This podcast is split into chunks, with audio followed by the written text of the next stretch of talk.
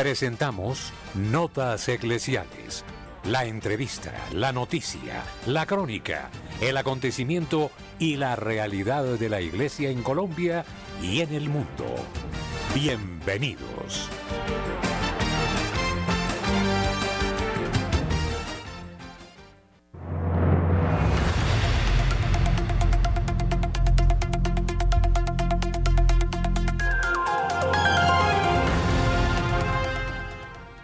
¿Qué tal, apreciados oyentes de Radio María? Nuestro cordialísimo saludo. Luis Fernando López, Camilo Recaurte, este servidor, el padre Germán Acosta, presentan la actualidad de, de la noticia, los hechos de interés en Colombia y en el mundo. La opinión, el análisis, editorial en Radio María.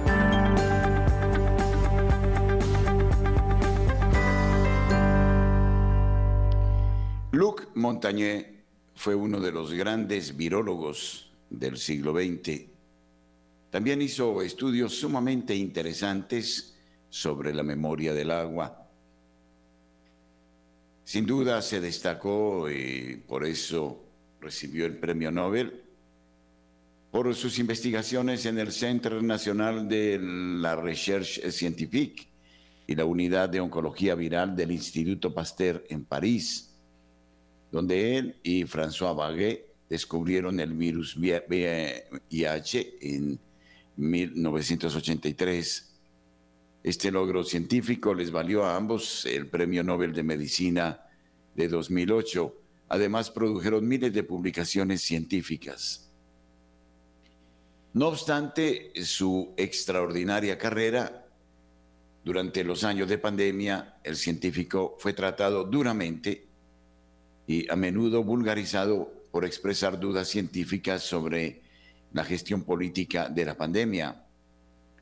Fue tratado por los principales medios de comunicación como un pobre viejo que propuso teorías conspirativas. En realidad, el profesor estudió detenidamente desde el principio mm, de la pandemia COVID-19 diversos aspectos de la misma como los posibles efectos secundarios de las vacunas, el predominio de los aspectos económicos y de marketing sobre los sanitarios y la disponibilidad de tratamientos alternativos más eficaces y baratos. Los medios de comunicación le habían colocado una etiqueta de Novax, una etiqueta cuanto menos ridícula porque durante décadas se había dedicado a la investigación de una vacuna contra el SIDA Quizás precisamente porque llevaba mucho tiempo organizando este tipo de investigaciones, había empezado a sospechar de la facilidad con la que se habían producido vacunas genéticas solo en el arco de cinco o seis meses. Lo curioso es que durante décadas ni Montañé ni ningún otro científico de talento había logrado producir una vacuna contra lo que se había dado en llamar la peste del siglo XX, algo que no es de extrañar ya que una vacuna para una enfermedad determinada no siempre tiene éxito. Otros ejemplos de fracasos eh, eh, fueron, por ejemplo, los constituidos por la vacuna de la hepatitis C o de la tuberculosis. A la luz de pruebas científicas, Montañé cuestionó la forma en que se había llegado a este procedimiento y también impugnó el carácter obligatorio del tratamiento basándose en la falta declarada de estudios experimentales que pudieran garantizar su eficacia y su, seguridad. También fue uno de los primeros en señalar que no se trataba de verdaderas vacunas, sino de complicados montajes de biología molecular que incluso pueden llegar a ser peligrosos, además de ineficaces este escepticismo suyo hacia la narrativa oficial, considerada como la única solución al problema de la pandemia, procedía de su condición de auténtico científico. También lo aplicó a sus propios descubrimientos. Siempre estuvo dispuesto a cuestionarlos cuando habría sido mucho más fácil y gratificante subirse a la ola de la industria farmacéutica y las grandes autoridades gubernamentales que querían atribuirse el mérito de resolver el problema del SIDA vendiendo fármacos específicos para el VIH.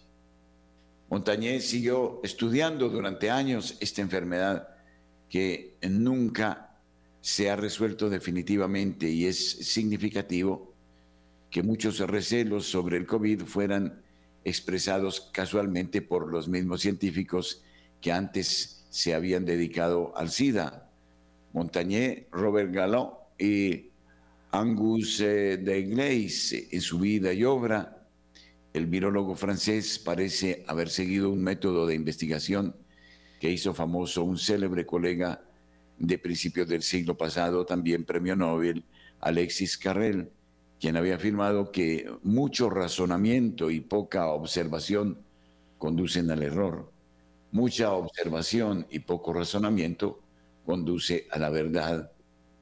La verdad fue la preocupación de toda su vida y por eso puso en tela de juicio sus descubrimientos diciendo, se trata de un descubrimiento muy importante, pero asegurémonos de desentrañar todos sus aspectos sin ceder a grandes afirmaciones y simplificaciones. Precisamente porque siguió ejerciendo su escepticismo por integridad personal, se convirtió en motivo de vergüenza para quienes se lucraron con los beneficios y la fama de sus descubrimientos. Pocos días antes de su muerte, celebró una reunión pública en Italia e hizo un llamamiento a sus colegas médicos para que cumplieran plenamente con su deber informarse e investigar y descubrir que ya existían fármacos activos capaces de curar al enfermo de COVID si se utilizaban al principio de la infección. Habló de métodos alternativos para curar esta infección que son menos arriesgados y también menos costosos para el sistema sanitario y que nos permitirían deshacernos de este virus. Al científico francés no solo le preocupaba el virus, sino también y sobre todo las estrategias que se habían adoptado internacionalmente para hacerle frente, estrategias que eran, según Montañé, totalmente inadecuadas. Intentó explicar que no era la vacuna la que podía detener la epidemia, sino una combinación de tratamientos. También habló de la aparición de datos que documentan efectos secundarios vasculares y neurológicos muy importantes. Pocos días después fallecía el anciano científico dejando tras de sí un testimonio que un año después no puede sino parecer profético y dejándonos un gran legado intelectual que debe ser recogido y desarrollado. Y decía al final, y el problema del COVID no aparece durante el COVID, vendrá después, y ustedes saben por efecto de qué cosa.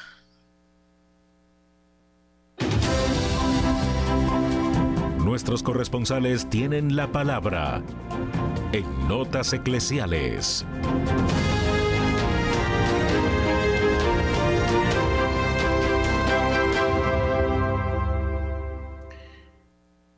Julio Giraldo informa desde la ciudad de Barranquilla.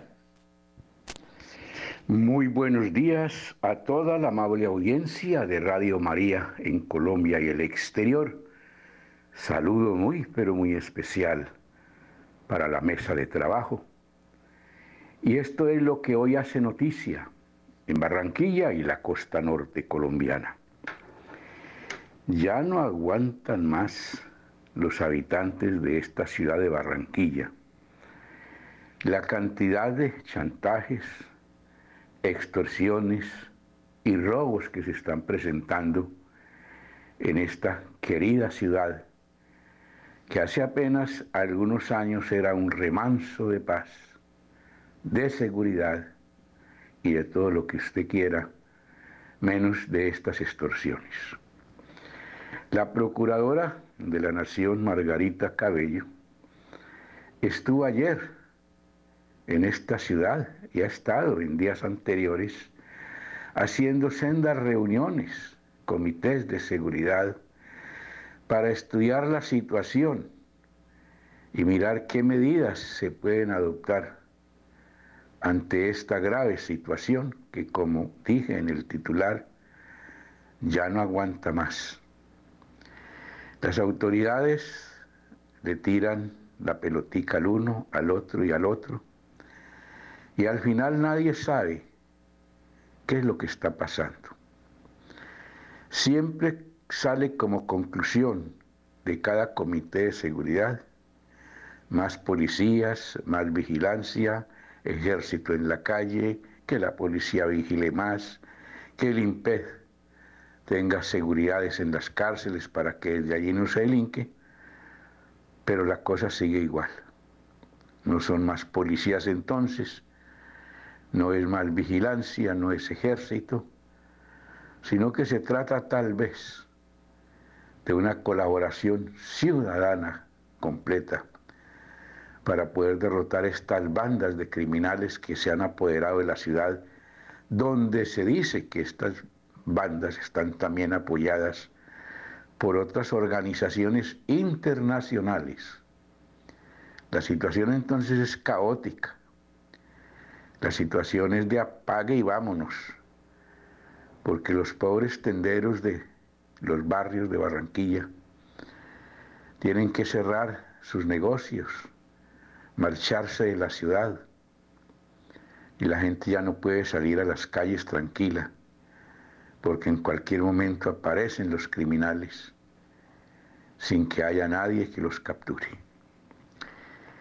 Por otro lado, sigue, o en otro ángulo de la noticia diríamos mejor, sigue el problema del Hospital Metropolitano de Barranquilla Recordemos que este hospital es de los Acosta Bendec, una familia que está peleando una, una herencia hace más de 10 años, sin que se haya podido llegar a ningún acuerdo.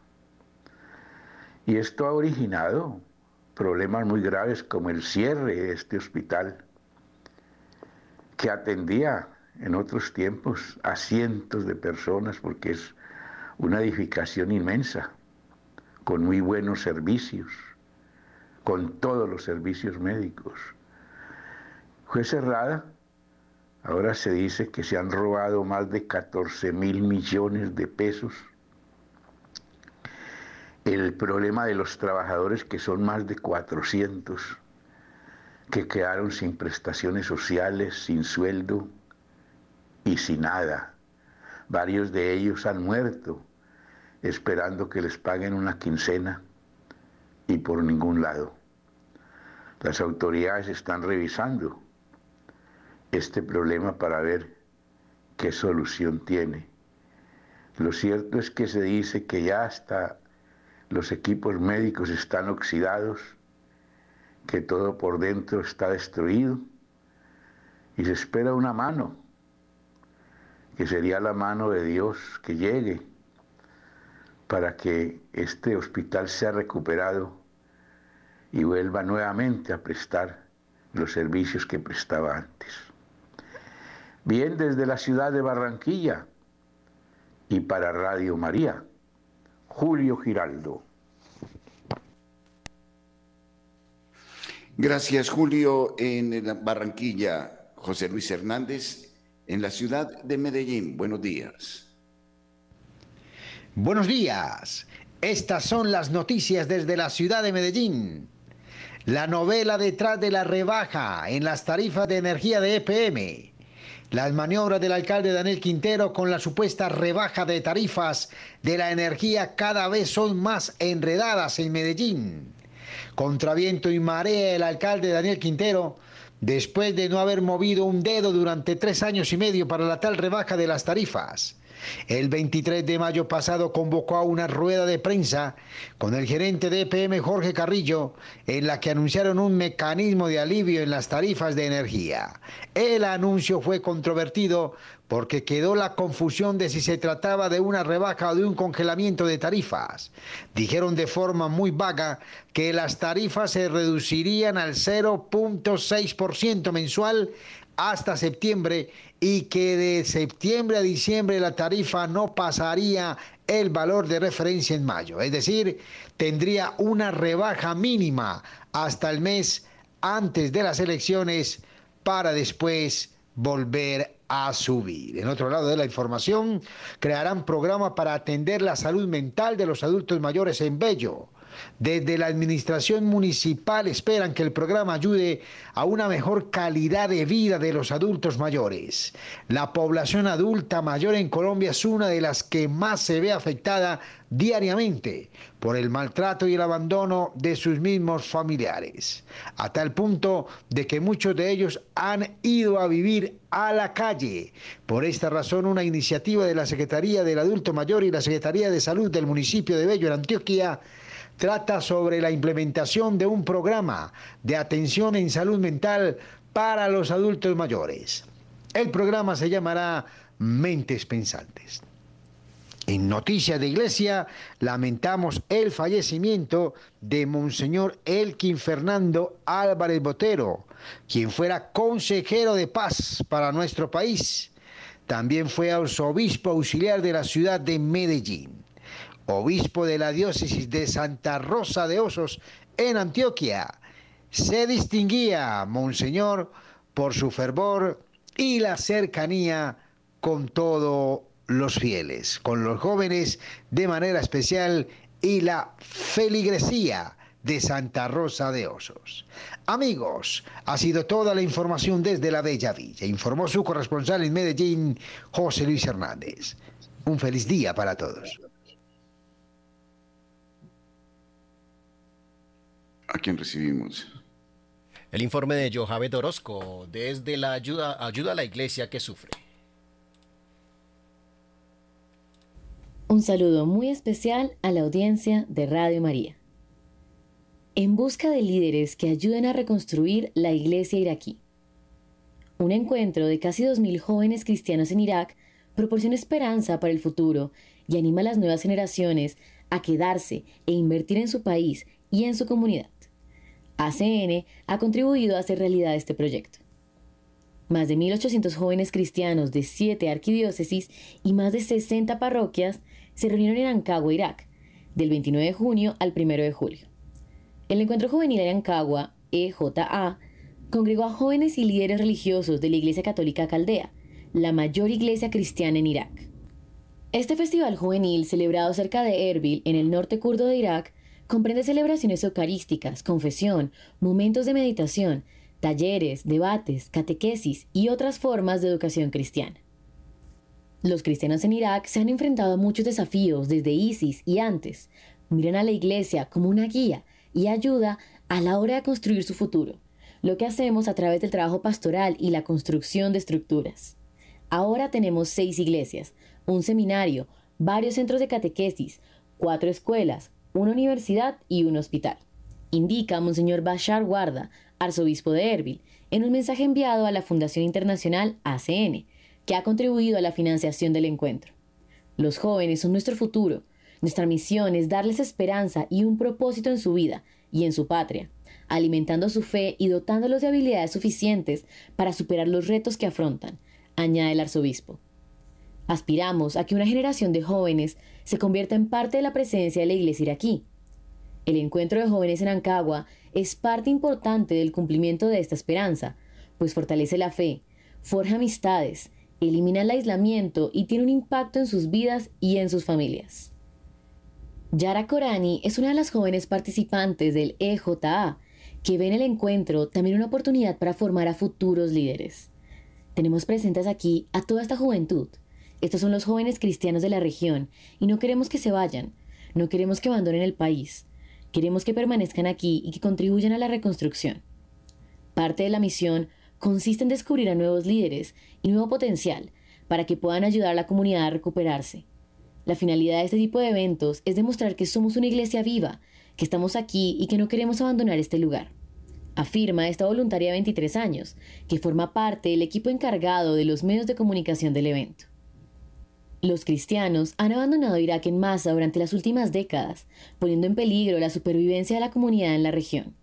Aunque la situación actual no sea tan mala como cuando el ISIS dominaba gran parte del país, incluida Mosul, la segunda ciudad más grande, la comunidad cristiana sigue afrontando situaciones difíciles, asegura Yara Korani. Todavía persisten aquí dificultades para los cristianos, pues todavía hay cierta persecución a causa de la religión. Sin embargo, todo ha cambiado en el sentido de que ahora la iglesia se está recuperando. La iglesia está intentando descubrir su potencial. Tenemos la capacidad de querer e intentar construir para poder recuperarnos lo antes posible. Muchos de los jóvenes y adultos presentes en el encuentro en Ancagua se vieron directamente afectados por los peores años del ISIS, pero Yara Korani asegura que eso no ha debilitado su fe. Al contrario, hay un fuerte deseo de quedarse y apoyar a la Iglesia para que el cristianismo no desaparezca de la región. Sin duda, ha habido efectos económicos, sociales y de otro tipo, pero la gente se aferra a la fe cristiana y realmente trata de aplicar los valores cristianos a su vida. Somos gente de paz.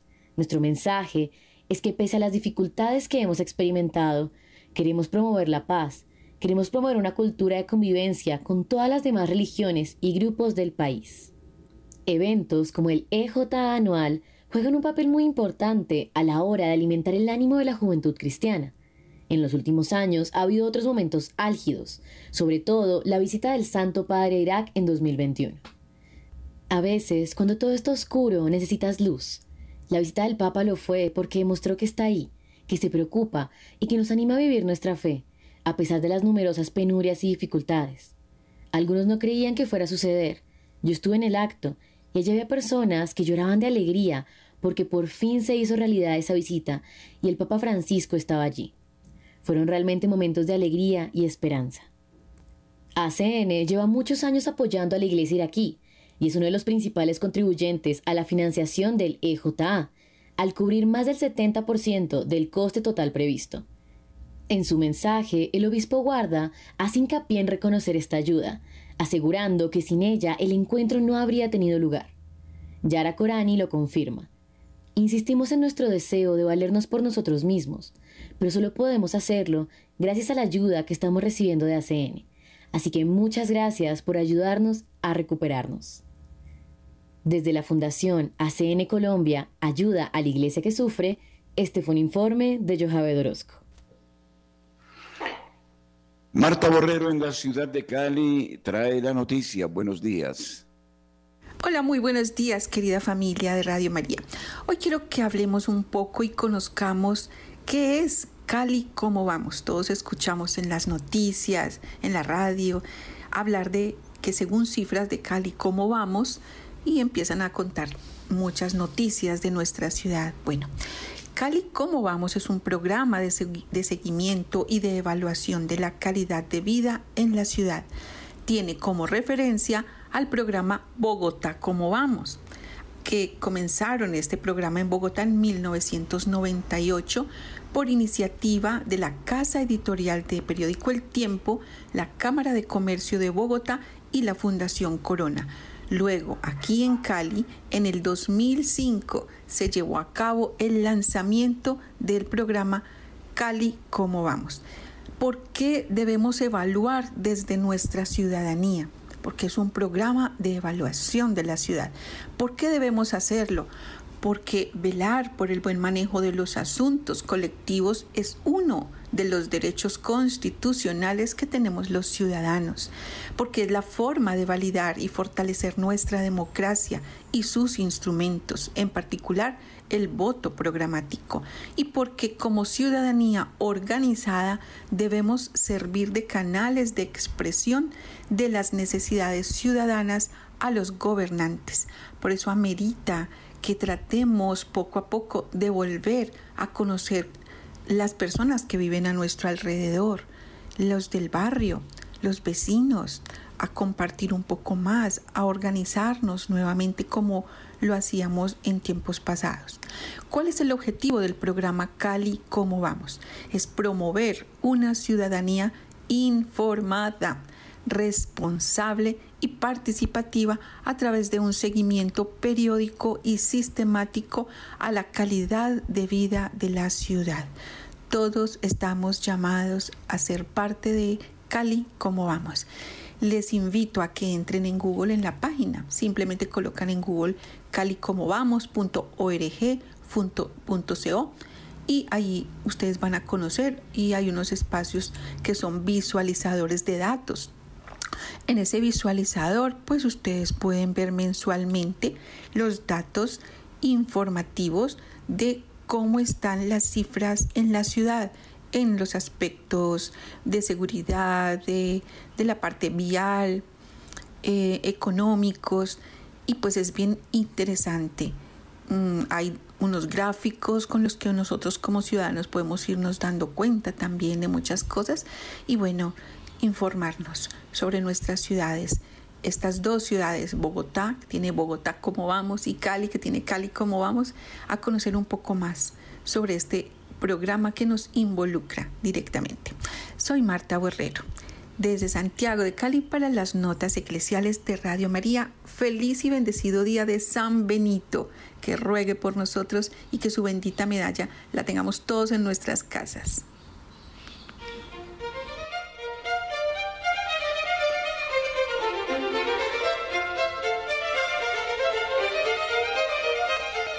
Radio María en Colombia, Radio María en el mundo, Radio María en el satélite.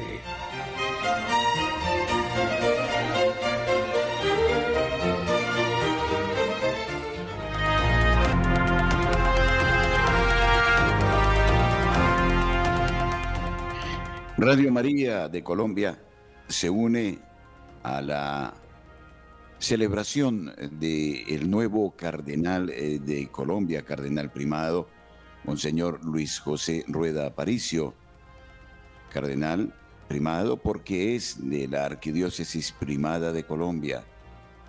Un saludo a toda la iglesia local que está en la ciudad de Bogotá. Momento de felicidad y de compromiso, de oración por el pastor.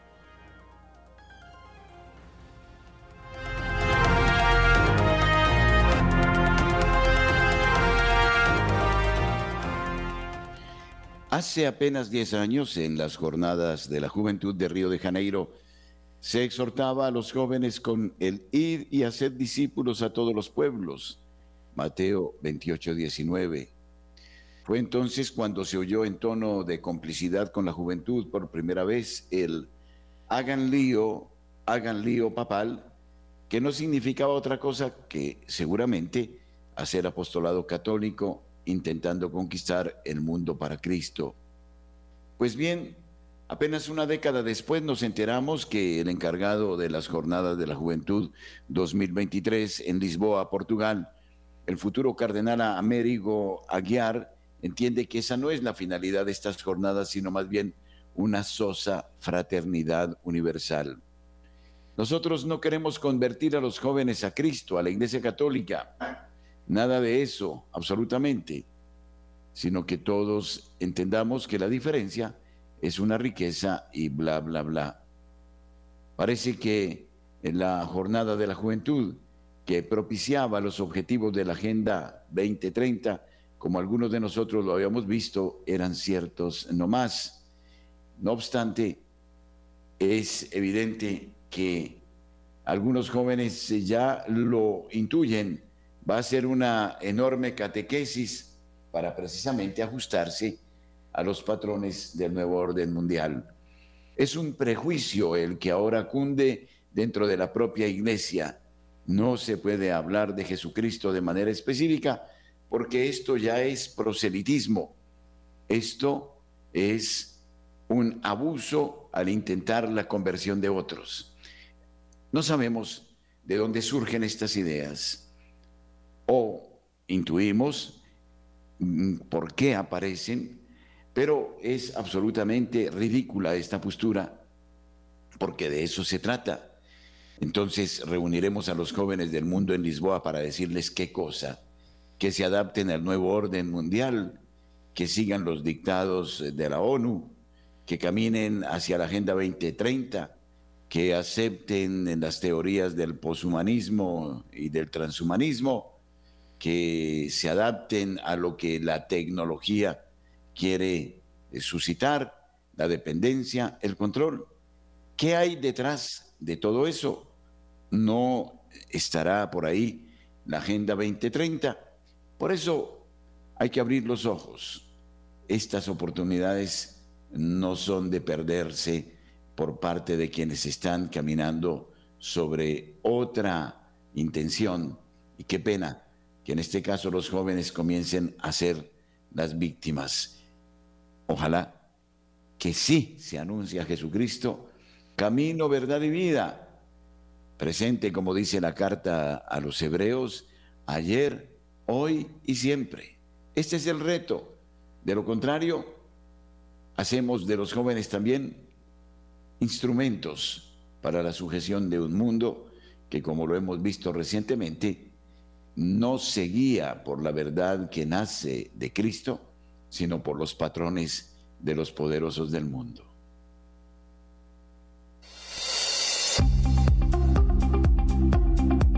En el satélite Radio María, en Colombia, la gracia de una presencia.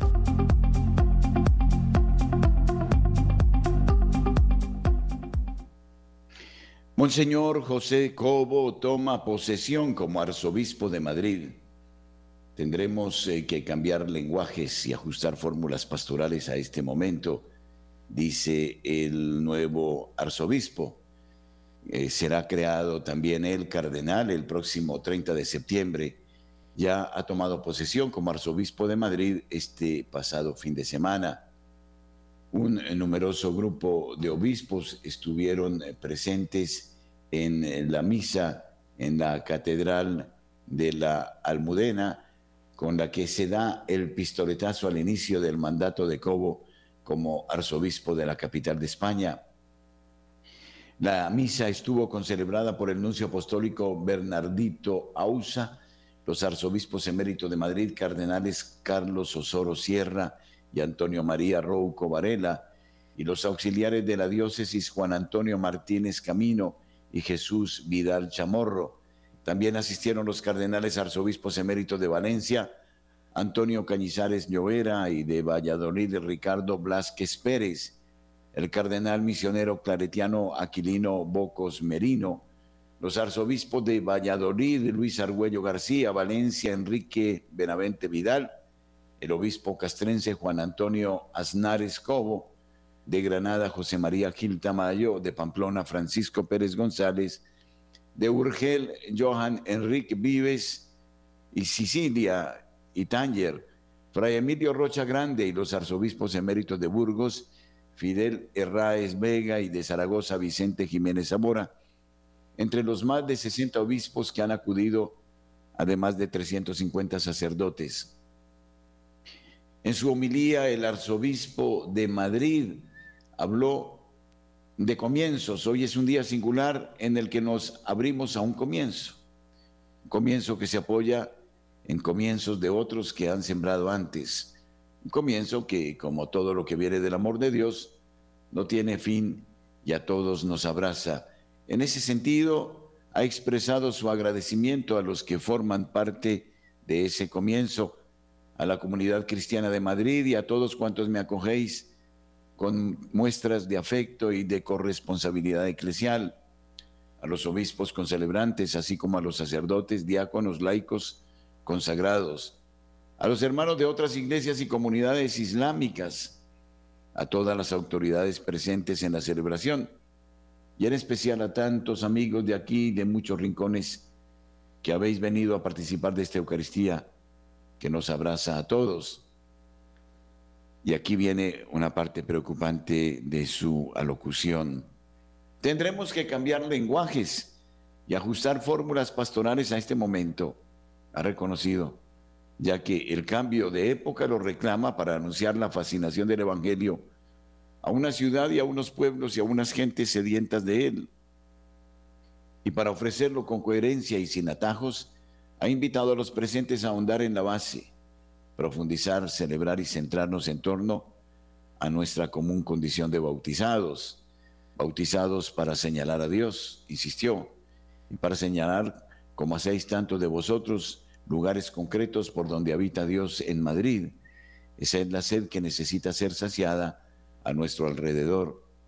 Por eso exhortó a ser testigos de la voz de Cristo, no de forma individualista o fragmentaria, sino de manera comunitaria y aprendiendo a empastar las diferencias. Queremos caminar siempre al ritmo ágil y libre de Jesús, el Cristo, siempre atentos a quienes quedan descartados al borde del camino, incidió. Las migraciones, la desigualdad, la soledad, la violencia y el sinsentido son los rincones donde las personas desplazadas, los pobres, los cautivos, los ciegos y oprimidos esperan a los seguidores de Cristo unidos para ser rescatados y reconocidos como hijos de Dios. Porque no olvidamos que somos una iglesia samaritana y es que para Monseñor Cobocano, sin los pobres no hay camino, sin su inclusión social y eclesial, la alegría del Evangelio sería imposible. También aspiramos a que nuestra voz hoy llegue a toda la ciudad, a cuantos hombres y mujeres de buena voluntad quieren escucharla. En este sentido, se dirigió a las autoridades, contad con la sincera voz y ayuda de la Iglesia para trabajar por el bien común y para impulsar una cultura del encuentro.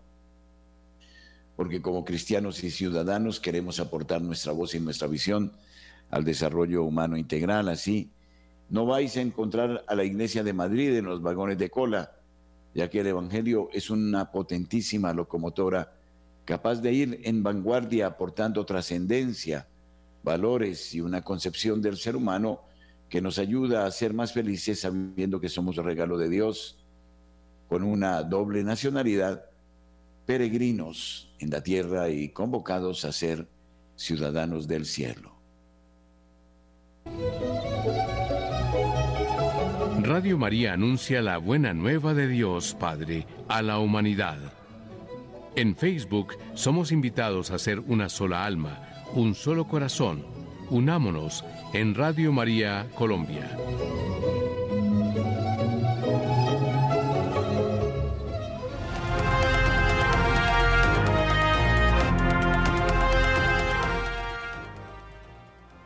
Y estamos viviendo lo que no eh, se pudiera creer. Una persona transexual se convierte en Miss Países Bajos. Ricky Valerie Collet es la nueva Miss Países Bajos, convirtiéndose así en la primera persona participante transgénero en lograr este galardón en su país. Ahora optará a ser Miss Mundo. Se trata de la segunda persona transexual que participe en Miss Universo que se celebrará en El Salvador tras Ángela Ponce, que hizo historia al ganar Miss España en 2018. Parece evidente que el jurado no se fijó tanto en su supuesta belleza como en su condición de transexual, pues en la explicación del fallo se dice que tiene una historia fuerte, con una misión clara. Cole, a sus 22 años, es ya un símbolo de la comunidad LGTBI según ha contado, fue a los ocho años cuando dio comienzo a su transición. A los once ya se cambió de nombre, declarándose mujer, y a los dieciséis empezó a tomar hormonas femeninas para después someterse a la cirugía de cambio de sexo, la cual incluye la amputación del aparato genital masculino con el que nació. Algo de no te lo puedo creer.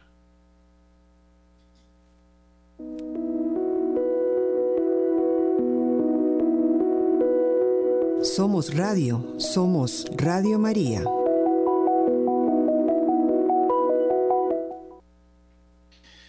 Contenido de la computadora portátil Hunter Biden, publicado en línea por una fuente anónima, confirma Jack Maxi.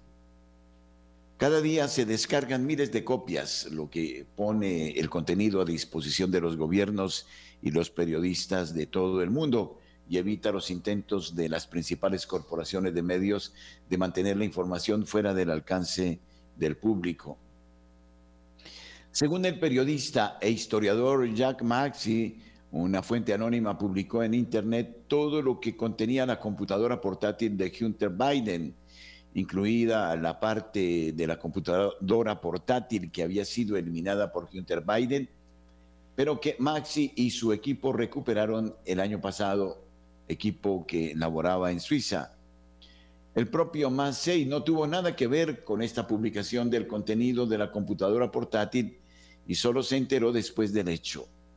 Maxi, graduado de la Universidad de Yale, fue coanfitrión del programa War Room de Steve Bannon y ahora es miembro del programa Faith and Reason de LifeSite ha estado en posesión de la computadora portátil desde octubre de 2019 y ha tratado de llamar la atención del público estadounidense y de los legisladores y las fuerzas del orden de Estados Unidos sobre parte de su contenido preocupante. Los últimos hallazgos de Maxi fueron que Hunter Biden y su equipo en realidad estaban conectados con organizaciones financiadas por la CIA como Incutel y eh, Metabiota, la última de las cuales estuvo involucrada en el, laboratorio de Wuhan, el lugar más probable de la fuga de coronavirus en 2019. Desde la publicación anónima de la laptop hace unos días, cada día se hacen miles de copias, poniendo así el contenido de los archivos de corrupción de Biden a disposición de gobiernos y periodistas de todo el mundo. Es de esperar que la filtración eluda efectivamente los continuos intentos de las principales corporaciones de medios del mundo de silenciar gran parte del contenido de la computadora portátil. Maxi le dijo a LifeSite durante una llamada telefónica del 9 de julio que un contacto de la publicación de la computadora portátil lo alertó. La fuente anónima usó la herramienta qbytorrent.org, con la ayuda de la cual se puede descargar un archivo. Esta captura de pantalla da una idea de cuántos países diferentes están descargando actualmente los archivos de la computadora portátil. Por motivos legales, LifeSite no puede proporcionar el enlace, pero lo ha visto.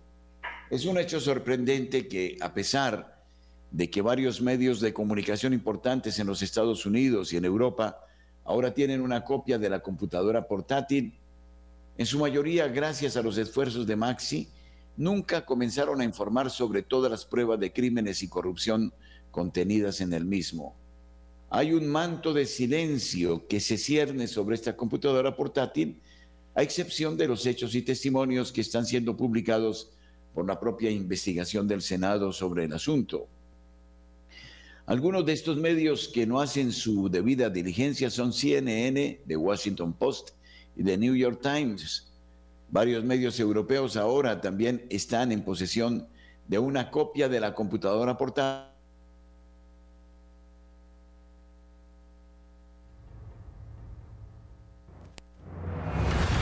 Por ejemplo, el Daily Mail, que no respondieron cuando se les ofreció una copia de la computadora portátil si la computadora portátil no hubiera sido de Hunter Biden, sino por ejemplo de Donald Trump Jr., los medios de comunicación habrían estado en todo este material y felizmente informando sobre él.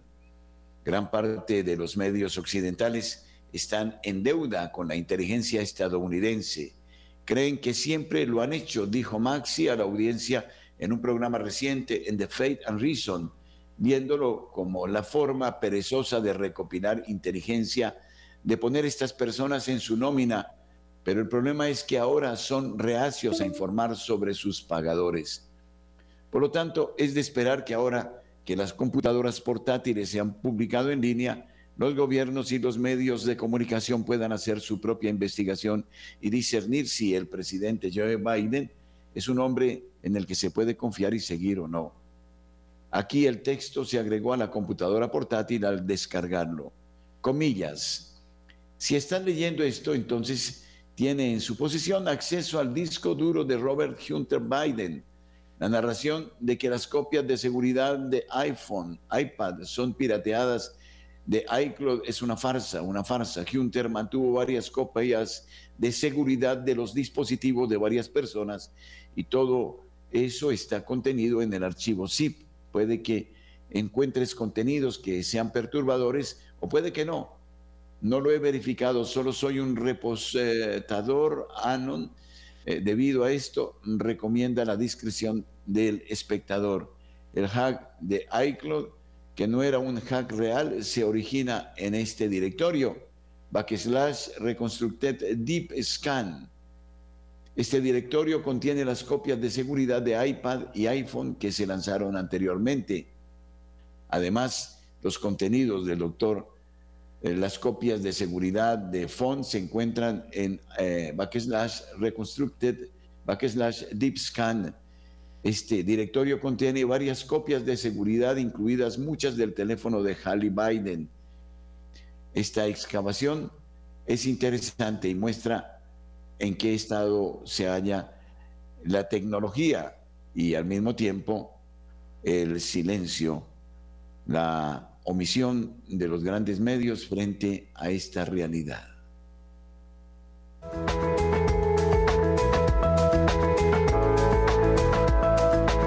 En todas las horas, en Colombia, Radio María es su compañía.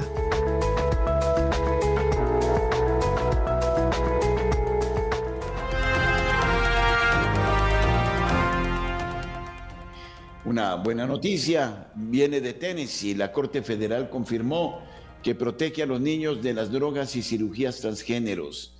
Transgénero. Los intereses de Tennessee en aplicar la ley a sus residentes y en que se le permita proteger a sus niños de los riesgos para la salud pesa mucho en favor del Estado en este momento, dictaminó el juez jefe Jeffrey Sutton es probable que Tennessee logre defender en los tribunales las prohibiciones del Estado de que los menores reciban drogas y cirugías para personas transgénero, dictaminó el sábado un panel de tres jueces del Tribunal de Apelaciones del Sexto Circuito de Estados Unidos.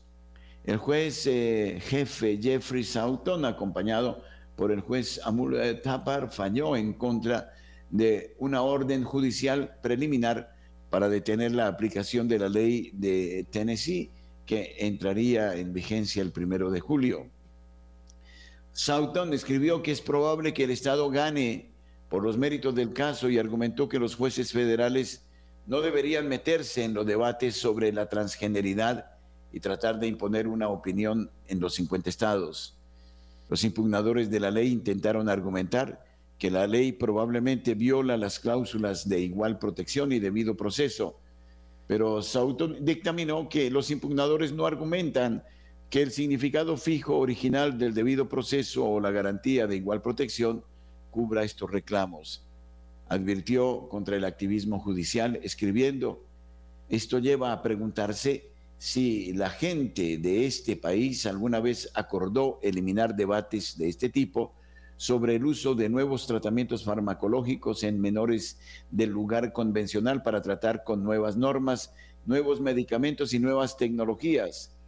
El proceso democrático, los jueces federales vitalicios deben tener cuidado de eliminar un tema novedoso e irritante del debate médico de los flujos y reflujos de la democracia mediante la construcción de una constitución federal en gran parte inenmendable para ocupar el campo, una medida que alienta indudablemente.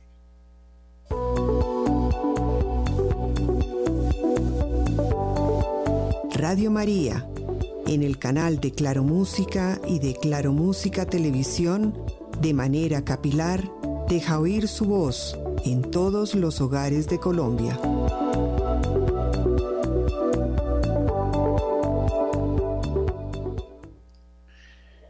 El prefecto electo de la doctrina de la fe dice que hoy actuaría distinto en el caso de un sacerdote abusador.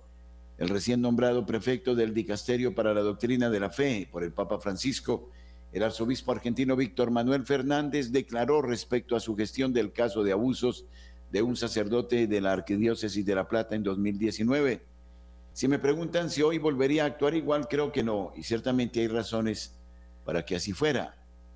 En aquel momento actué como se actuaba en aquel momento, dijo Fernández en una entrevista concedida el pasado viernes a Catholics.de. Se trataba de una causa que ya estaba siendo investigada y que había sido archivada por la justicia diez años antes de que yo llegara a La Plata.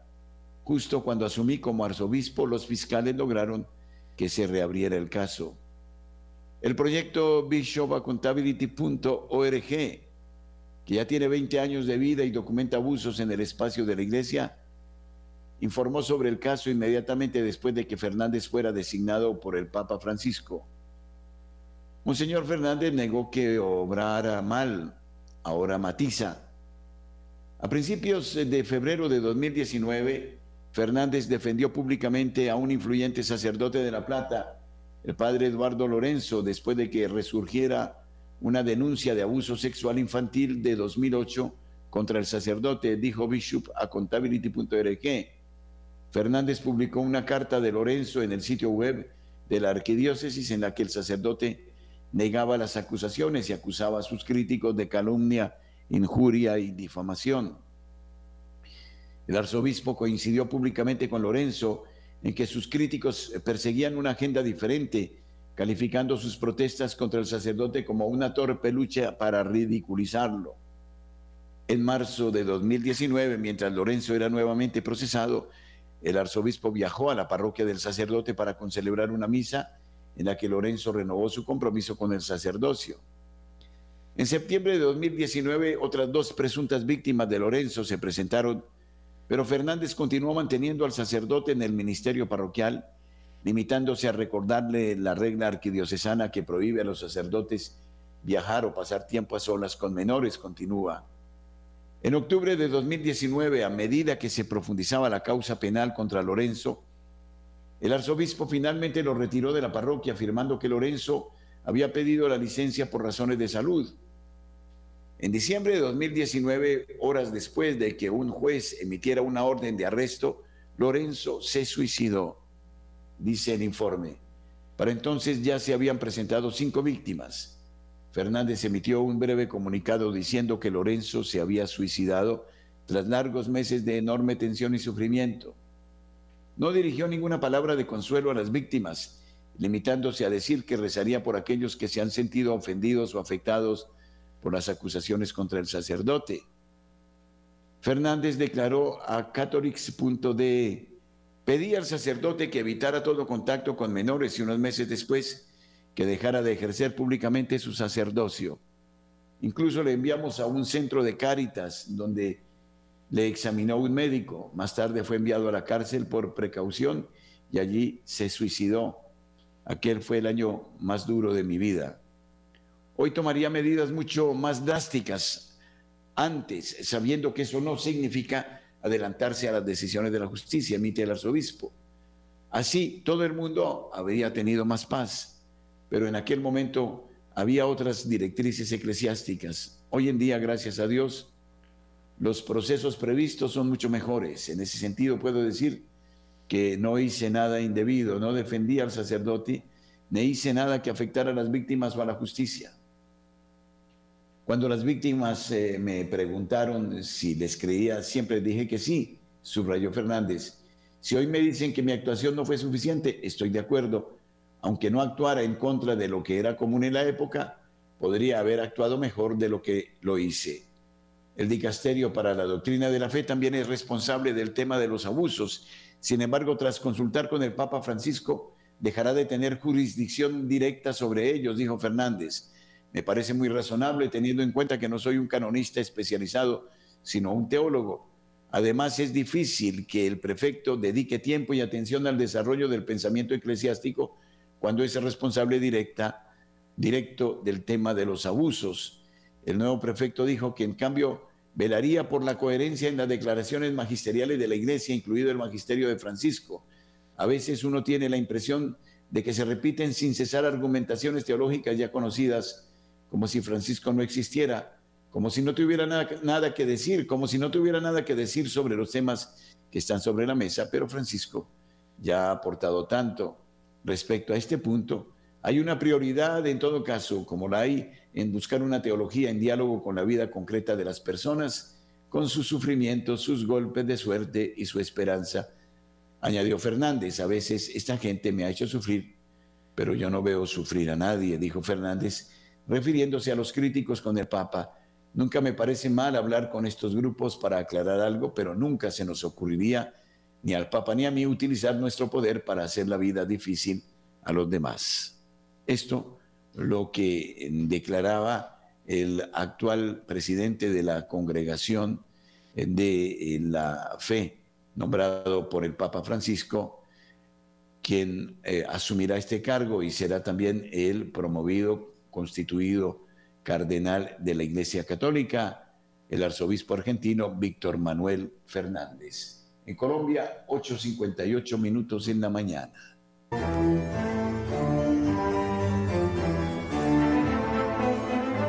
Busca a María en tu vida. Encuentra a Jesús en tu corazón. Radio María en el satélite. www.radiomaria.org. Es el portal de Radio María en Colombia.